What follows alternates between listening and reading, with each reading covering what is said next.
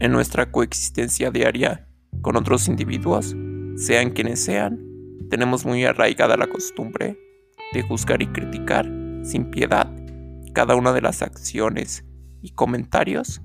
que estos llevan a cabo en su entorno, pasando por alto el dolor, la perturbación y el sufrimiento que nosotros mismos hemos padecido en nuestro interior por comportamientos similares realizados en el pasado por otros individuos en nuestra contra y muchas veces recalcando una lista interminable de errores cometidos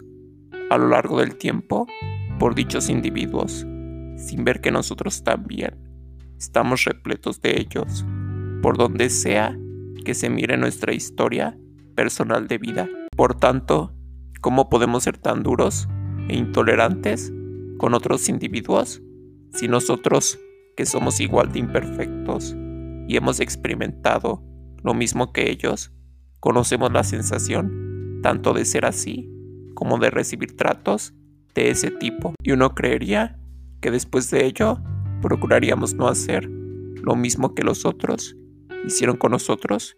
porque se supone que ahora somos conscientes de lo horrible que se siente, pero en vez de eso, lo que hacemos es tomar represalias dejándonos llevar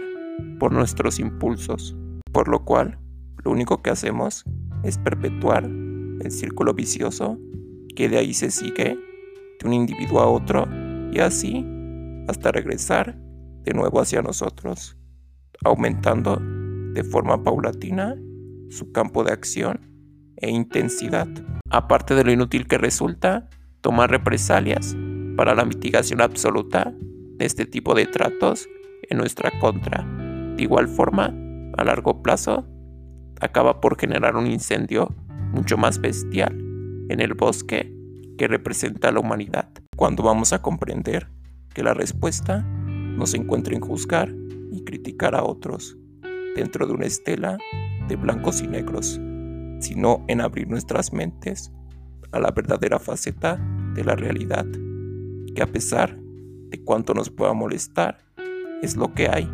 y en base a ello tenemos que trabajar para crear algo mejor, que nos representaría una mejor venganza, devolver todo el mal que nos hacen por bien y perdonarlos en vez de guardarles rencor, demostrando de esa forma nuestra superioridad moral respecto a ellos y que poseemos un autocontrol formidable, debido de que en caso contrario, al rebajarnos a su nivel, solo les estaríamos demostrando nuestra inferioridad moral respecto a ellos y que nos dejamos dominar con facilidad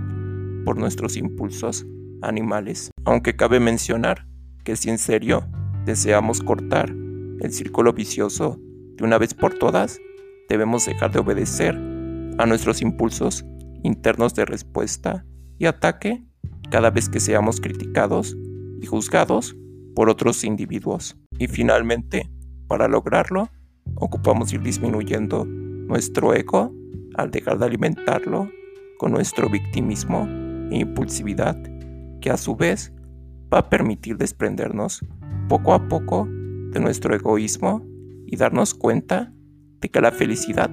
también se encuentra en hacer el bien